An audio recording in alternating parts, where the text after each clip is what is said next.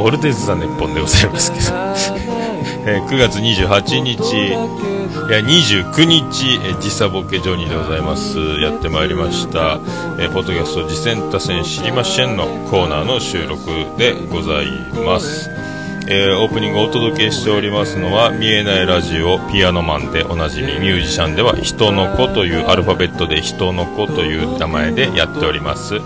ー人の子、えー絶賛配信中のアルバムサムサラより、えー電波をお届けしております。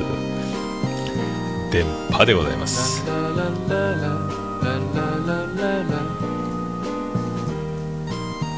まあそんななんかツイキャスも同時生配信でやっております。さあそれではやってまいりましょう。が落ちてああその時が近づいて高鳴る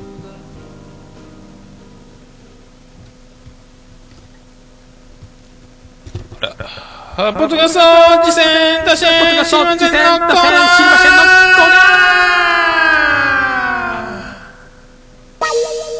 知りま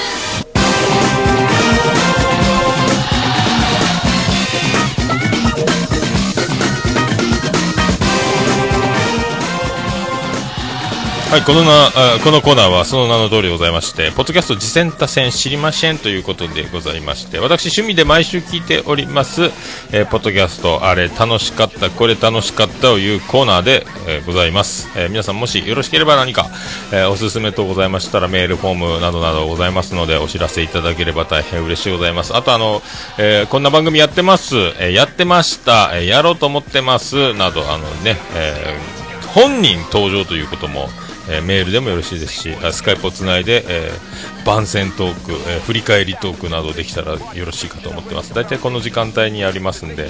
まあ、日曜祝日いつでもお昼間なら OK でございます。事前連絡よろしくお願いいたします。えーとそれであの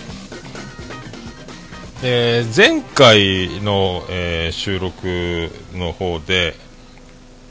164回ですか、えーで、ポッドキャスト自薦他薦知りましぇんのコーナーですけども、あの、グダグダタイムズさんの、えーと、件に関して、えーご指摘のメールをいただいたという、えー旨を、えーと、僕が言ってたんですけど、なんかちょっと自分で自分の、えー聞き直したところ、どうやらなんか、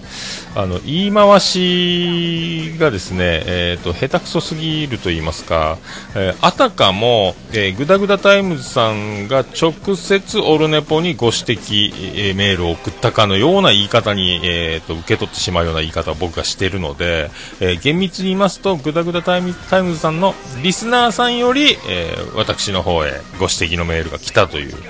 えことだったんですけども、えーねえなぜかなんかあんない感じになってしまいまして、えー厳密に、えーね、リスナーさんからのご指摘をいただいたということでございます。えー、とメールの方はあの読まなくて結構ですということだったので、あの内容だけを、え紹介しつつ、えーとねえお詫びという形を取らせていただきましたけども、まあ、そんなことでございますんで、えー直番組直の講義ではないという、えー感じになってます。感じになってますのもおかしいですね、えーまあ、そういうことです。よろしくお願いします。ありがとうございました。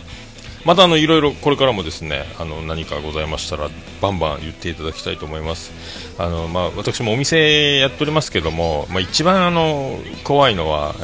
ーね、でかお店の生命線もそうですけどもまた来ていただくということになってます。えーじゃないとやっていけないです。あの観光地とかであの通りすがりの一元さんだけで成り立つわけではないので、まあ、あとまた来ていただけなければ、えー成り立たないという、えーそんな中黙って二度と来ないというのが一番怖いわけでありましてだからあの本当にあの何か指摘いただいてでもまた来ていただくというのが一番ありがたく嬉しい話で、えーこれが一番あの生きててよかったシリーズになりますので、まあ、これからも何かございましたらあの、えーよろしくお願いします。若干あのへこむ時もありますけどもよろしくお願いしたいと、えー思います。そしてあの、あそれでは行きたいと思います。今回はですねえアニメカフェ70回ラブライブサンシャインパート12ということで12話ですね。ラブライブサンシャインの、え12話を振り返っておりますけどもやっぱりあの一度見てから見聞くとですね、えーラブライブサンシャインを見て、えーアニメカフェを聞くというこの流れ、えー恐ろしく忠実にやっています。どうなってんだあの、えーアニメカフェという番組はと思いましてですね。えーとフェザーノートさんも出てたんですよ。アットチャンネルラジオでおなじみの、え今ねえー飛ぶ鳥を落とす勢いそんな、えー飛ぶ鳥の、えー落とす勢いのそんな鳥と、えー添い寝でもさせてくださいという勢いの、えー私ですけど、えーフェザーノートは何者だっていう感じの。まあ忠実にそのなぞっていくわけですよ。その12話をですね。えーだそれはまあそんな、えー尺かかるなという。どうも尺由美子です。な一応言っておきますけど。30分の番組がねあっという間に見てて思ったのそれをまあ丁寧に振り返りセリフを起こしそしてあの分担して、えーセリフを言いながら進んでいくというですねその中でも出てきます、えー、ウラキングさん、えーオネーキングとして、えー再び新たなキャラを出していくというこれでもう3つ目ですか？えー裏キング、表クイーン、お姉キングということになりますけど。すごいな。そして、えーっとね、この次回13回が最終回ということを、えー知ることになるんですけども、えーびっくりしました。はい。いやーね、まあちょっと泣いちゃったんですけど、えーこれは人気出るわいという、まあ前回も言いましたけどね、もうそんな、えーラブライブ、えー知るのが遅すぎたというですね。え今日この頃44歳、え元気にやってます皆さん、えーいかがお過ごしでしょうか、えーありがとうございました、えーそれでグダグダタイムズさんいただきました、えー子供の頃の夢過去職業といつも通り脱線という回ですけども。あ気がついたらそあれなんですよねグダグダタイムズさんね。グダタイですか？ハッシュタグで。あのナンバリングしないんですね。タイトルにタイトルに題名をだけで進んでいくという感じなんですね。えーまあ、そこが、まあ、オルネポと全く、えー真逆やなとか思いながら、まあ、ほぼもう僕らはあのタイトルからは、えー聞くきっかけを、えー持つことができないというですねナンバリングのみで進むというですね、えー感じなんですけどあでもこういうのもいいなと思いながらでその中で、まあ、この子供の頃の夢とかっていう話についてと言いますか一番僕があのもう笑っちゃったんですけど、えー、とあのなんすか USJ ハリー・ポッターのやつやつですかね。あの百味ビーンズの下りがめっちゃ面白くて、えー、となんか、まあ、腐った味みたいなのいろいろあるんですよね。あの生ゴミの三角コーナーの味みたいなやつとかね。あのトイレにこびりついてた、えーチョコチップクッキーを拾った味みたいなとかいろいろあると思うんですけど そんな 百味ビーンズの下りが面白くてですね。でなんかあの期限切れのやつさらに期限切れ本当にその商品としても食べてはいけない期限が過ぎてるやつを、えー、とあげるよみたいな話やり取りがあっててですね、えー本当に腐ってる、えー本当に腐ってるやつは嫌やという。えー味が腐ってるのはいいけども、えー物として本当に腐ってるものはちょっとさすがに食べませんよみたいなね下手物好きなんだよみたいなくだりから、えー展開してましたけど、えーまあ、笑ってまいりましたね。えーとその流れからこうやんわりこのレビューを iTunes レビューをお願いしていくという、えーくだりになっていくんですけどもこの辺のもう絶妙に、えー面白かったですね。なんかあのネタとしてあの笑いを取る全力で笑いを取りに行くボケえーではないと思うんですけどもあのその真剣なやり取りというかですねその、まあ、収録というその緊張感からなのか、えー面白いんですよね。このもう何とも言えない空気感なんで、えーちょっと笑っちゃいましたね。おもろいです。この2人も、えーなかなか面白いコンビだなと思いますね、なんかあのあとツイッターで編集してる時に2人で一緒に起きているみたいな、えー約束してたのに、え1人は寝るみたいな誰とは、えーあえて 言わないまでもですね。まあ面白い。ツイッターのやり取りも面白いんですけども、はい、ありがとうございました、えーずっとですねまたブーブー言ってますねこれ。これか。えー、と渋谷落語のポッドキャスト枕第57回なんですけども、えー玉川大福さんの枕と浪曲なんですけどいや浪曲クソおもろいっすね。これあの即興っていうかあの最新のやつですか？あのえー、と今ノイズがすごいんですけどこれどこでどう？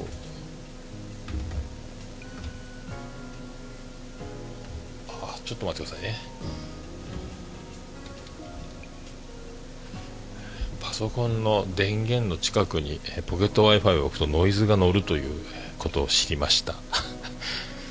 でこれねその珍道中を、えー、と浪曲にしてるんですけどもこれクソおもろかったですね。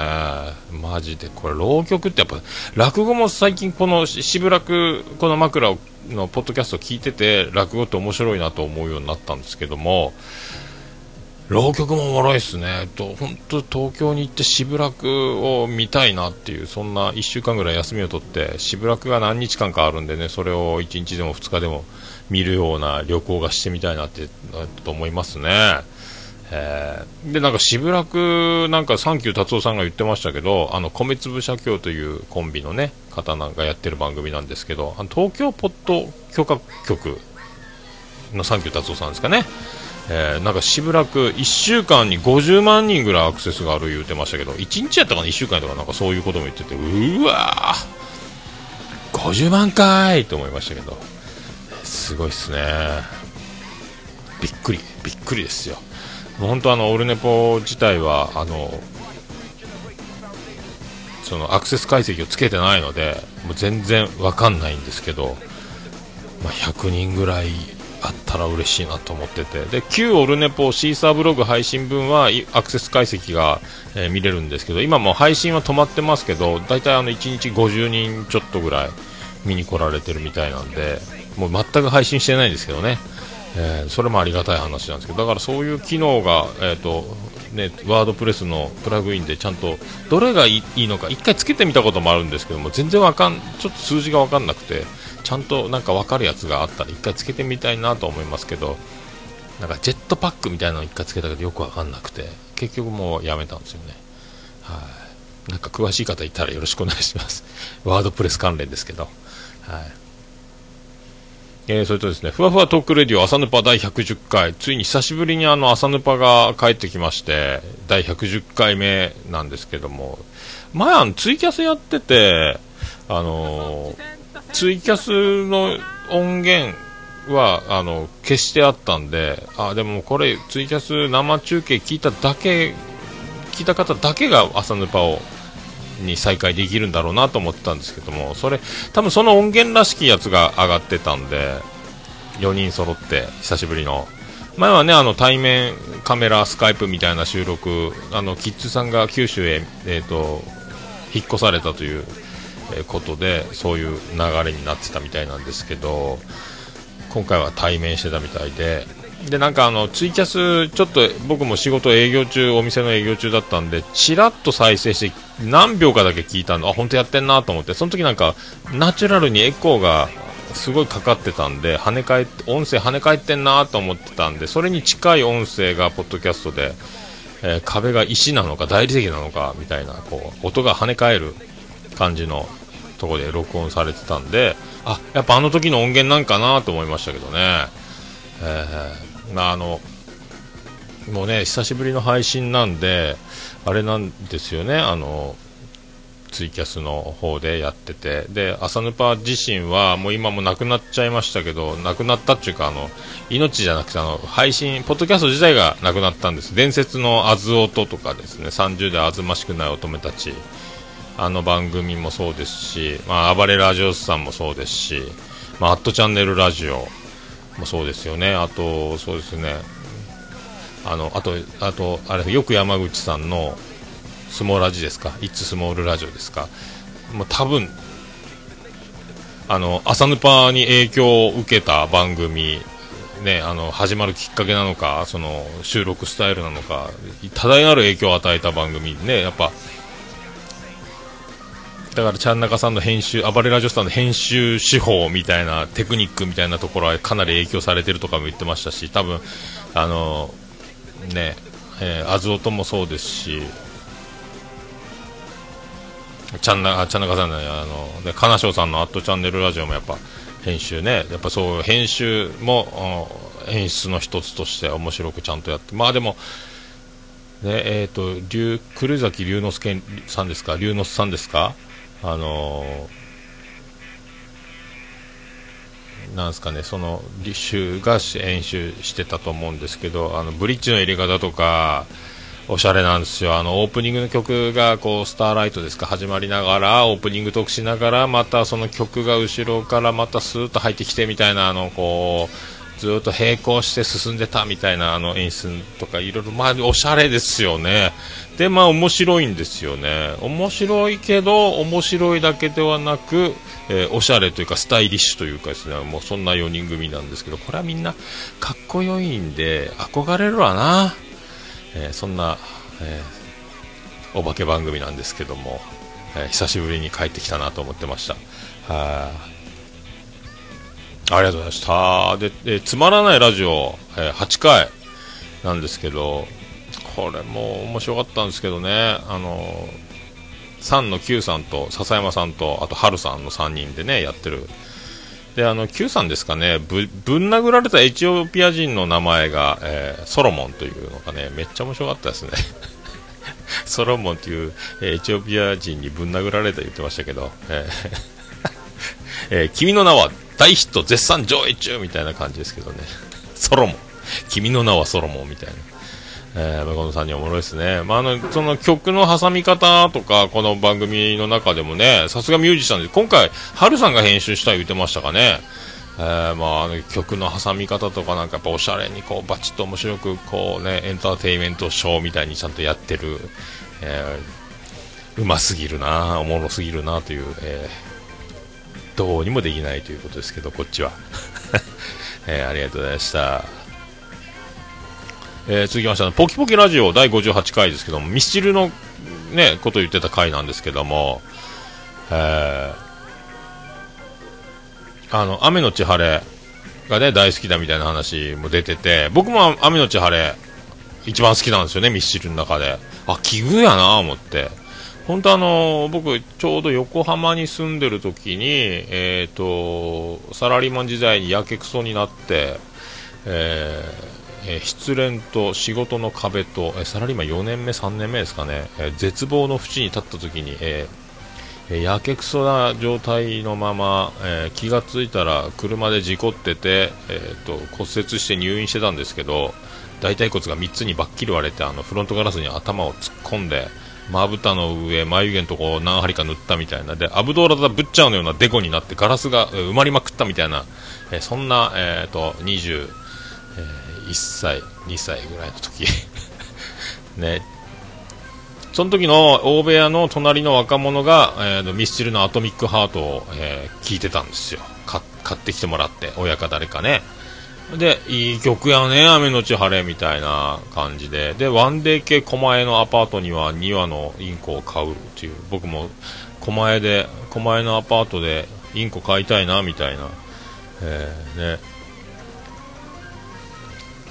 なんかそう思いました。えー、に庭のインコを買う、あー、若さで乗り切れるのも今年ぐらいだね。あー、まさに、まさに今の俺、みたいな、えー、もうちょっと頑張ってみるからね、もっといいことがあるかな。雨のち晴れ、えー、虹を咲かそう、おー、おー、おー、みたいな。いやリアルに刺さってた時期にあの曲をね、骨折した病室で聴いてましたけど、まあだからそれもそのシチュエーションも相まって好きなんじゃないかなと思ってたんですけどまあそれでポキポキラジオでその雨のち晴れって聞いてああ、うん。そうそうそうそうって思ってましたけどね。彼らと年齢はすっごい僕違いますけどね。僕だいぶ上ですけどね。あともう一つ好きなのがデルモなんですよね、えー東京パリ間を行ったり来たりしてですね、はい、あの歌も好きですね。折も正雄。ということですけども。ありがとうございましたえーあれも良かったですよね、まあ、僕はその曲、この2つが一番好きなんですよね。あとはあのこうあのなんすか、えー、と活動休止前の、えー、とボレロですかね、ボレロやったかな、あのタイムマシーンのなんとかとか、ああいう曲、あのなんかこう社会を痛烈になんかこうやっつけちゃうみたいな批判する攻撃的な歌詞みたいなのを風刺を聞かすみたいなああいうのがこういっぱい盛り込まれてた時代のやつも面白かったですけどね、えーまあねミスチルもねもう本当に本当に本当にもうねビッグなんで、えーでもやっぱそこら辺のだから雨のち晴れとかデルモとかが僕好きなんですよね。はい。あとは常にね、あの、ポキポキラジオでも言ってましたけど、常にタイアップかませる、えーどっかの CM のソングである、えーどっかのドラマの主題歌である、みたいなね、映画もそうなんですかね、まあそういう風にミスチルは、えーね、感じでやってますけどね。あー、メッツさんありがとうございます。コイン30枚、28枚、あれ？うおすごいですね。ツイキャスの援助交際やーということで、僕も何でも体で払えるものを何でも わあ、いろいろありがとうございます。わあ、これ当分生きていけますね、これね。ありがとうございます。こんなにコインをいただいたことないですね。大富豪ですね、これ。どうも、ビル・ゲイツです。ありがとうございます。おお、すごいですね。こんなに33枚もありますよ。ありがとうございます。当分生きていけそうです。期限3日でしたっけ、コインって。ありがとうございます。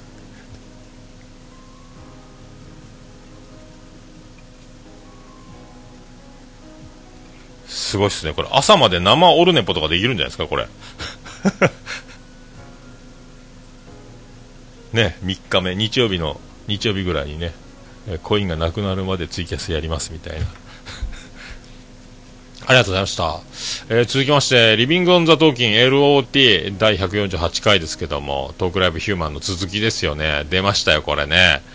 もうクソ笑いましたけどね、伝説のジーパン会ですね、デニム会ですけども、あすごいっすよ。まあ、あのね、笹山さんがツイキャスでおっしゃってて予告みたいな感じで、まあ、あの、第3幕みたいなところで、あの、新崎さん、デニムをバッグから、ちっちゃいバッグから出しやがったみたいな話をしてたんですけども、まあ、なんすか、あの、全部ひっくるめて、あのもうずるいんですよね。何やってもおもろいんですよ。えー何やってもおもろいやんか、みたいな、もう、ずるいわ、もうね、なんかあの、だから、怖いもの、ああサービス、はい、もうぜひ桃屋に来たらさりげなくよろしくお願いします。はい。お待ちしております。メスさんありがとうございます。でも、なんすかね、あの、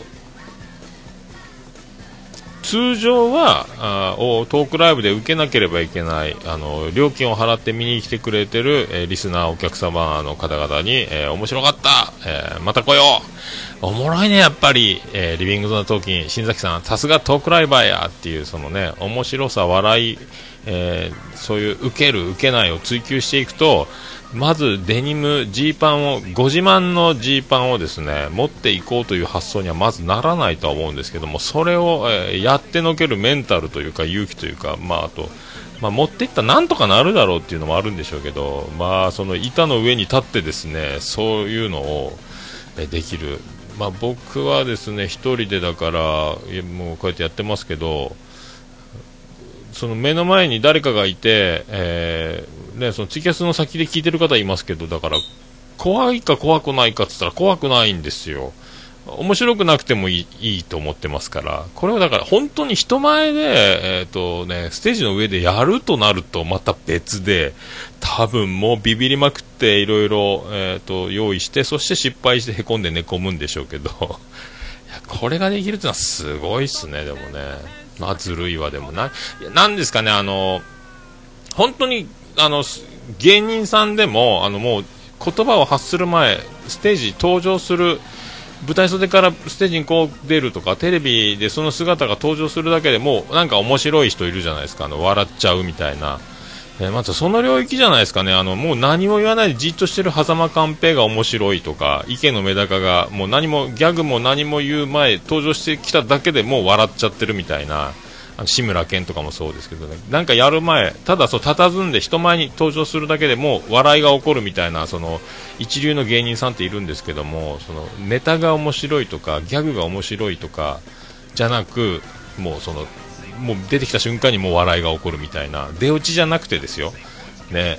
だからこの領域というかこの空気を新崎さん持ってんなと思って。それはずるいなと思ってですね、えー、非常に羨ましい、えー怪物ですね、本当ね、えー、このコンビ、本当末恐ろしいというか、もうね、すごいなって思うばっかりですけど、まあ、人前でやってること自体がもうすごいんですけどね、はい、あ、りがとうございました。えー、続きまして、えー、ポッドキャスト仲のいい人第10回なんですけども、この回も面白かったですね、なんかあのポッドキャスト、なんですかね、IT 系かなんか、ちょっと、えっ、ー、と、オートマチックなんとか、ちょっと、はっきり覚えてないですけど、第10回なんで出てきた方なんですけど、えっ、と、結構詳しい方、専門的な方なんですけど、まあ、あのいろいろ収録に関することやら、ポッドキャストに対する、ポッドキャスト論じゃないですけど、そんなことをいろいろ話してて、もうものすごく共感、おお、そうそうそうそうそうそうと思ってですね、もう、共感できました。やっぱあの、お店でねカフェとか居酒屋とかで収録するっていうのもやっぱ限界があるみたいなノイズがすごいとか聞きにくいとかですねそういうのを考えるとあとまあ音質をどこまで上げるかとかどこで妥協するかとかどの辺にどの辺でね落としどころを決めるみたいな。あとね手間をかければ手間をかけるほどいい音にはなるけどもまあ、スカイプで撮るなら、まあ、その音声そのまま使うとか、もう究極はそれぞれで録音したのを後で合体させるみたいなのもありますけど、ね。まあ、そんなこといろいろ話してて、まあ、すげえな。あと、あーとかうーとかも消してるとかですね。あとなんですか、通常黙っててスーってなってるあのホワイトノイズとかっていうやつを消す、そういう機能を使って消すとか、通常のノイズ消すとか、あのいろいろそういうのやってるみたいなんですけど、まあ聞いててすげえなと思って、えー、まあ、その編集もねそういう風にいろいろやってるということで、まあ、それを考えると、まあ、あの全く真逆で一発撮りで、えーと、このねもうノー編集でやってる私、オルネポは本当あの真逆、えー、これ究極の妥協ですか？諦めの境地みたいなとこを感じますね、まあ、全然違うなと思って。真逆のことやってんなーって、まあ、究極の形やろうな、これ。結果、えー、そう思いました、あーとかうーとかを消すみたいなことからもね消してないですから僕丸丸まんまやってますから、えー、そんな気が、えー、いたします。はい。えー、続きまして、ありがとうございます。えっ、ー、と、アットチャンネルラジオ、滑らない話選手権ですね、劇場版。4分の4、締めですね。これであの、ちゃんなかさんの、あのー、ね、あの話、えー、館長の話ですけど、プールで館長ですか、えー、それが後のリコリコ、妻のリコリコでございます。みたいな話かなみたいに思ってたんですけども、えー、結局、まあ、最後、そうね、金城さんまとめてコメントされてる時に、まあ、同じこと言ってたんで、やっぱ同じこと思うんやな思って、えー、あとは、まあ、ね、もちおさんですよ。えー、びっくりしましたね。江原もちおですか？えー、三輪もちお明宏ですかね。これもすごいパワーを、さすがもちおさんですね。やっぱね、神がかってるんですか？これね。えー、ポッドキャスト新番組、もちおの泉、えー、カミングスーンかもしれないですね、これね。えー、見えるものは見えるんですね。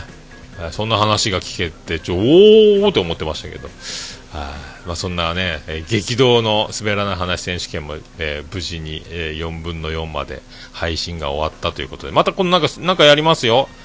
えーちょっと今言いませんけど、みたいな、こう、えーもったいぶりながら終わっていきましたけど、また今週ですか？来週ですか？なんか、アットチャンネルラジオ、えーぶちかますみたいですよ、何か。はい。そんなとこですか。ありがとうございました。あと、自由解散。自由解散2ですかね？えっ、と、あの、この自由解散なんですけど、徳松さん、えっ、と、赤裸々に語っております。ね、まあ、なんでああの時カフェというですね、えーカフェを名古屋で経営しているという、まあ、ポッドキャストから、えー実店舗、えーついに誕生させた夢のような話、えこんなワクワクする面白い企画、えこんな思いつき、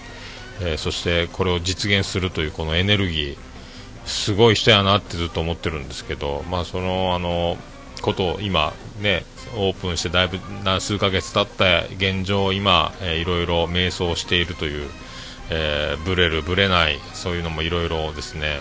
えーってる赤裸々、僕も飲食店やらせてもらってるんで、なんかものすごく共感するというか、まあね、ブレるもブレないもどっちも結局、結果大事やないかなって僕も思いながら聞いてましたけどね、まあ人のこと言ってる場合じゃない、えー身分であるんですけども、まあ、そんなね気がしましたね、本当ね、どっちも大事なんですよね、もうもうもうぶれない、初子貫徹じゃないですけど、ぶれないのも大事やし、まあ、揺れ動くね、あといろんな人にいろんなこと言われるでしょうし、特に徳松さんの場合はリスナーさんもいっぱい来るから、もう喋るという、えー喋れるというところでたくさん来る。僕はお客さんとそんなに喋る時間もないように黙々と作業してますから、まあその辺は違うでしょうけどね。まあいろいろ言われるからいろいろ揺れ動くメールもいろいろお便りも来るでしょうし、ツイキャスなんかでもいろいろなんかコメントも来るでしょうからね、励まし、知った激励、ご意見、ご感想みたいな中で揺れ動くとは思いますけど、あと身内もいますしね、えー仲間もいますし、まあね、そういう感じがするんですよね。結局な、自分に置き換えても、桃屋も13年ぐらいやってますけど、まあ、うごめきながらここまで生かされ続けたという感じで、だから僕の場合は、そのね、修行を積んで満を持して、お金を貯めてやったわけでもないんで、もうすべて行き当たりばったりの降って湧いたような話に飛びついてじゃあやりましょうか。で何したらいいですかねみたいなとこから始めたんでまあね本当実力以外の力でここまで来てるというのをものすごく感じるんでだからなんであの時カフェはそれ以上に何かものすごいパワーと運を持ってるような気がするんでそのまんまの徳松さんがそのまんまお店で何かができればいいなと思ってますけどね、まあ、血迷ってとんでもないことをして店を終わらせるみたいなことにはならないような気がするんですけどね、まあ、なったらなったでそれも面白い、続けたら続けたでそれも面白い、どっちでも受け入れられる、でまあ、徳間さんがいいならそれでいい、みんながそれでいい、ね、仲間たちがそれでいいならそれでいい。みたいなところもあるでしょうし、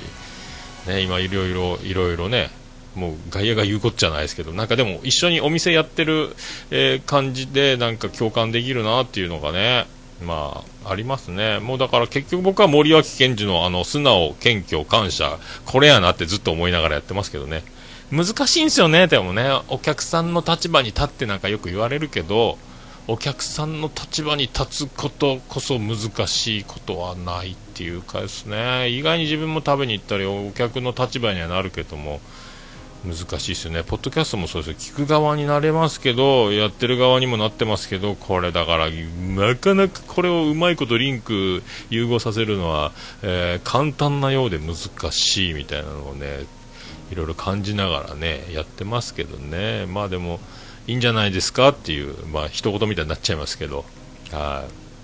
い。いつか行きたいですね、なんであの時カフェ。えー。早く行かなければいけないと思ってますけど。いや今年無理か来年かみたいに思ってますけどね。行きたいなと思ってますね。あありがとうございます。であのおもれき主に歴史のことを話す。日本の歴史を話すポッドキャストですか？あの天下のおもれきですけど第159回お便り特集ですけどあの音がめっちゃ良くなってましたね。なんかこの前もあのー音声ねあのなんかちょっとご指摘メールみたいに読まれてて音質をもうちょっと上げてほしいみたいなこと。であまあ気にしてないよ音質。もうそんなこと無頓着でやってますけどねみたいなまあそんなそのセリフは違いますけどニュアンス的には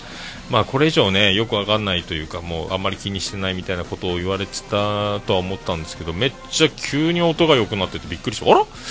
あら？なんか AM が FM になった。FM AM ステレオ放送始まりましたみたいな時の感じの音質が。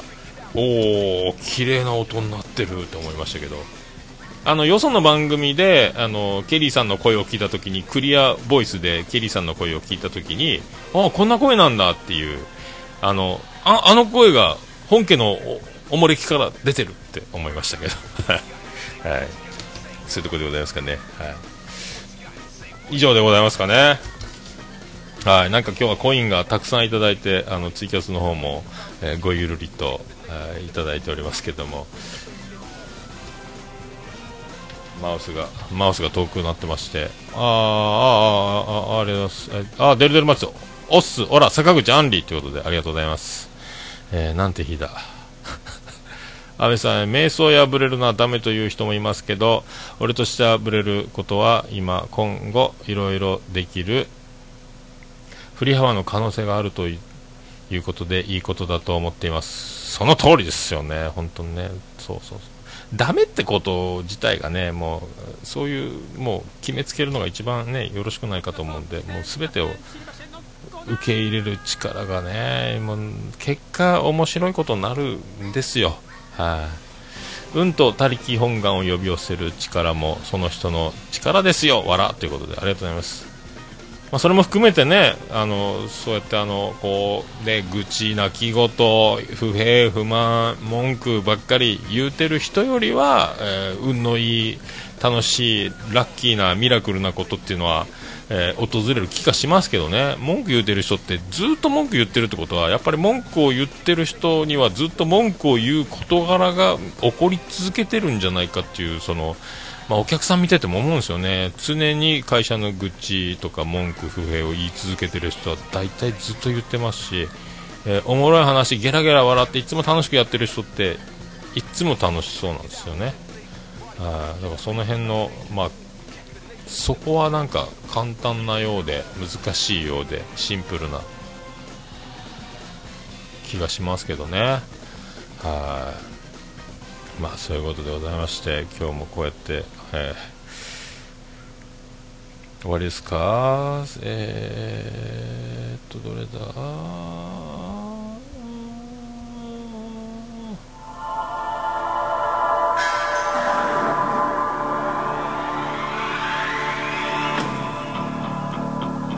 えー、ということでございまして、あのー、皆さんよろしければおすすめ、ポッドキャストございましたら、えー、メールの方で送っていただきたいと思います。えー、メールの方は、ももやのおっさん、アットマークオルネポドットコム、ももやのおっさん、アットマークオルネポドットコムでございます。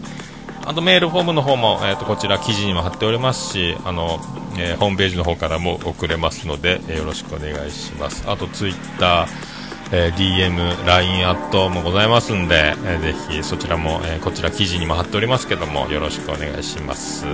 あと直接桃屋の方に、お手紙でも送ることができます。えー、そちらの方でもよろしくお願いします。えー、宛先は、郵便番号813-0042福岡市東区前松原2の11の11桃焼きの店桃山でよろしくお願いします着払いはなしでお願いします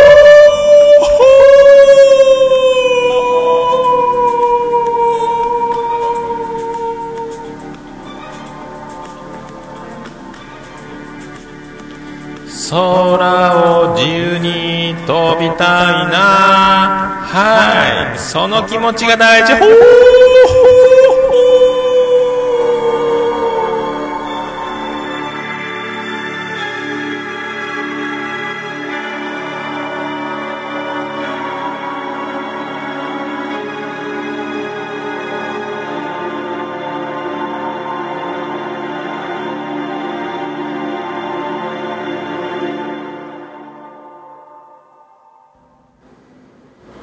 Unipo It can be pretend to listen the world podcast. はい、ということで、えーエコー、相変わらずエコーでございます。ありがとうございます。ありがとうございます。えー、ということで、その、これ終わりましたらすぐ本編撮りたいと思います。ありがとうございます。えー、ちょっと待ってくださいね。どこ行きました？この時間も、えー、の編集でお届けしております。ありがとうございました。それでは皆さんありがとうございました。また、えっ、と、一回、えー数分後に、また本編撮り始めたいと思います。ありがとうございました。また福岡市東区若宮と交差点付近から全世界中へお届け桃屋のおっさんのオールディーズ・ザ・ネポー